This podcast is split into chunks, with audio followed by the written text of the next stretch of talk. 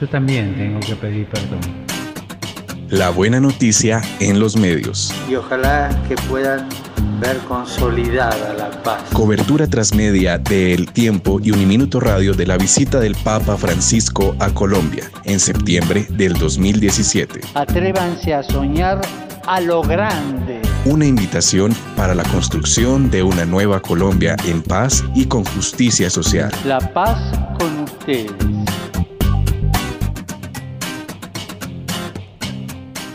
Hola, soy Ángela Moreno Puin. En este tercer encuentro conversaremos sobre la preparación que tuvieron que hacer los periodistas, productores, realizadores y expertos de plataformas digitales que fueron implementadas para la visita del Papa Francisco a nuestro país, concretamente en el diario El Tiempo y Uniminuto Radio 1430M. Continuamos. Estos medios prepararon sus equipos humanos y técnicos meses antes de la llegada de Francisco. La producción de materiales a partir de investigaciones específicas permitió generar una gran diversidad de materiales en formatos digitales, que fueron de gran ayuda al momento de la transmisión y publicación del cubrimiento. ¿Qué retos tuvieron que asumir cada uno de estos medios?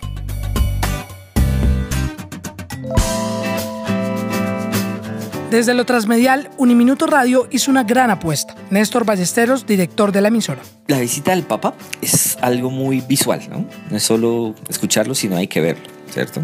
Nuestra emisora universitaria ha ido incursionando en eso, en hacer una radio multiplataforma, una radio visual que siente, que oye, que, ¿cómo decirlo? Multisensorialidad, por llamarlo de alguna forma. Era como pensarnos que como emisora universitaria, pues también podemos hacer televisión, ¿cierto? Entonces es como el gran reto de la multiplataforma, ¿no? De llegar a esos otros públicos, a esa otra audiencia que reaccionó de una manera muy positiva frente a nuestros contenidos. Andrés Mora, encargado de la transmisión de un minuto desde lo técnico, nos cuenta cómo iniciaron a preparar esta travesía de convergencia. Teniendo en cuenta que nosotros hacemos radio, pues fue todo un reto, ¿no? Eh, llegar a, a, diferentes plataformas como Facebook, YouTube, en Twitter, en, digamos que todo este tipo de, de, de, convergencia tecnológica precisamente nos, nos ofrece la posibilidad de llegar a muchas más personas. Digamos que una de las particularidades fue precisamente que la universidad tal vez no, como nunca había asumido un reto de este tipo, eh, no tenía la capacidad instalada, tal vez técnicamente hablando, eh, de hacer una transmisión.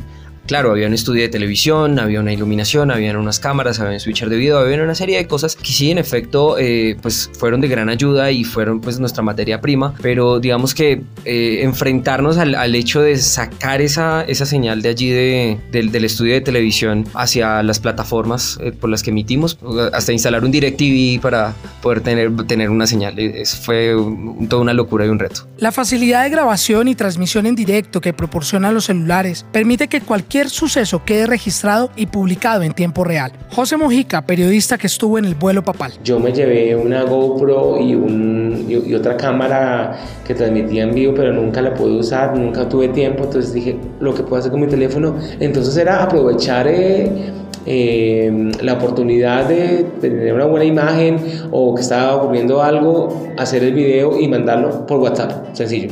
Es, es utilizar eh, los, las herramientas. Teníamos varios grupos de WhatsApp con la gente de CTTV y de Tiempo Televisión, también con la gente de redes sociales y altiempo.com para enviarles todo lo que conseguía. Y pues estaba en comunicación todo el tiempo con, con la gente eh, de la parte digital para mandarles datos. En un cubrimiento son muchas las vicisitudes que pueden surgir en torno a una transmisión y visto desde lo digital hay aspectos en pro y en contra. En el caso específico del tiempo, fueron las plataformas de Internet su mayor reto. Así lo manifiesta Laura Robles, periodista digital y editora de redes sociales de El Tiempo. Y nosotros enviamos desde mi equipo de redes sociales a cubrir a todas las ciudades donde fue el Papa, pero en realidad cualquier plan se rompe en el cubrimiento en tiempo real. Incluso tú vas a un rock al parque y el internet se, se cae y no funciona. Entonces imagínate ahora el Simón Bolívar o en Medellín, que era muchísima más gente. Entonces el principal reto yo creo que fue ese, no, no poder cumplir al pie de la, red, al pie de la letra el, el cubrimiento que habíamos planteado inicialmente porque todo dependía del internet. Otro reto era que mmm, la señal de de streaming era para todo el mundo. Entonces eso lo teníamos todos y la idea era hacer un factor diferencial, tener un factor diferencial y hacer algo diferente a lo que iban a hacer todos los medios. Entonces fue la logística de montar eh, todo el tema de un set de cubrimiento en vivo de esto, pero, pero ahí lo logramos haciendo una, una mezcla de transmisión entre lo que estaba pasando desde la señal oficial que ofrecía el gobierno y lo que nosotros estábamos describiendo en estudio sobre lo, lo, que ocurría en el día a día del Papa. Jorge Mario Pérez, coordinador de transmisión y del equipo periodístico de la radio, cuenta parte de la estrategia que se implementó para sostener la transmisión y la importancia de contextualizar los contenidos pregrabados y los sucesos que están en tiempo real. Tener periodistas en caliente facilita para ayudar, para ambientar, pero si no tienes productos realizados con anterioridad, lo que nosotros llamamos los, los informes, pues nada, se muere la transmisión. Entonces, a la par, mientras íbamos eh, capacitándonos sobre eso, preparando a los periodistas para el terreno, también ellos nos estaban ayudando a elaborar esos informes que iban a amenizar esas notas de ellos ya en caliente. Entonces, por ejemplo, si fulanito iba a estar en la 26, ese fulanito tenía que darnos un contexto de la 26, pero había un informe previo realizado audiovisualmente para soportar lo que fulanito estaba diciendo sobre la calle 26. Entonces tuvimos que buscar imágenes de archivo, eh, averiguar un poco sobre la historia de ese sector.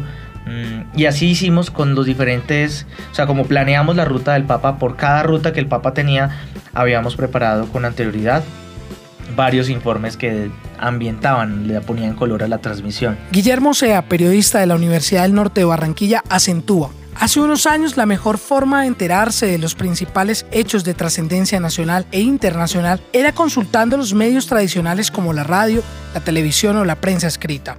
En la actualidad, esta ecuación ha tenido unos ligeros cambios. Los medios tradicionales no han dejado de ser importantes, sin embargo, se les ha unido un actor primordial, las redes sociales. Estas han potencializado aún más el periodismo y han permitido la inmediatez y una mayor accesibilidad.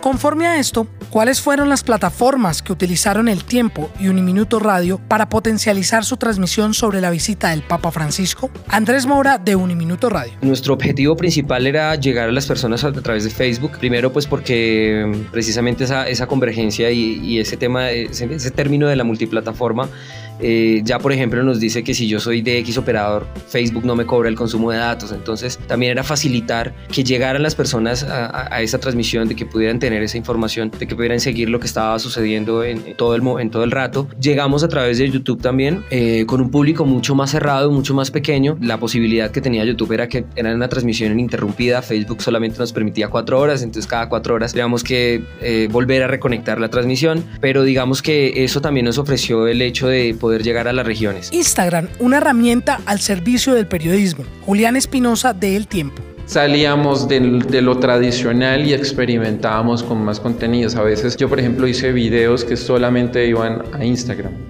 Y, ahí se quedaron, nunca estuvieron en el portal, por ejemplo, porque estuvimos, esa era parte de la estrategia que queríamos, llegar a más gente en otro tipo de canales a los que normalmente no llegan eh, al tiempo.com o al tiempo como tal. Entonces es buscar unas nuevas audiencias. Sandra Borda en su columna para la revista Arcadia Los Periodistas en Twitter dice que este le ha ayudado a los medios a aumentar su difusión en la medida que se convierte a cada usuario de la red en un amplificador de sus contenidos. ¿Cómo lo utilizó el tiempo en el caso de los discursos del Papa? Laura Robles. Si tú veías, por ejemplo, en Twitter el Papa frase que decía, frase que estaba en redes sociales, porque es que nosotros teníamos el acceso a los discursos previos y yo tenía un trabajo siempre de una horita antes de que el Papa hablara, de desglosar el artículo, de el, sí, pues el discurso, el desmenuzarlo, agarrar frase por frase.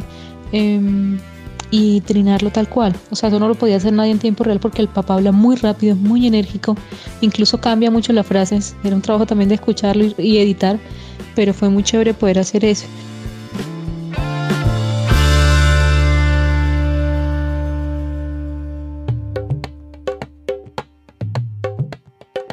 Según el portal enter.com, la aplicación Waze, que actualiza la situación de movilidad vehicular en tiempo real, también se puso al servicio de la visita. Esto permitió a los usuarios de Bogotá, Villavicencio, Medellín y Cartagena consultar la situación vial en tiempo real, así como los horarios, rutas, cierres, desvíos y alternativas viales. Esto con el fin de mejorar el desplazamiento y reducir el tráfico que generaran los eventos en los que estaría el Papa. En nuestra próxima parada de la buena noticia de los medios, detalles de la línea editorial que eligió cada medio para su cubrimiento y algunas anécdotas que surgieron de la labor periodística. Los espero.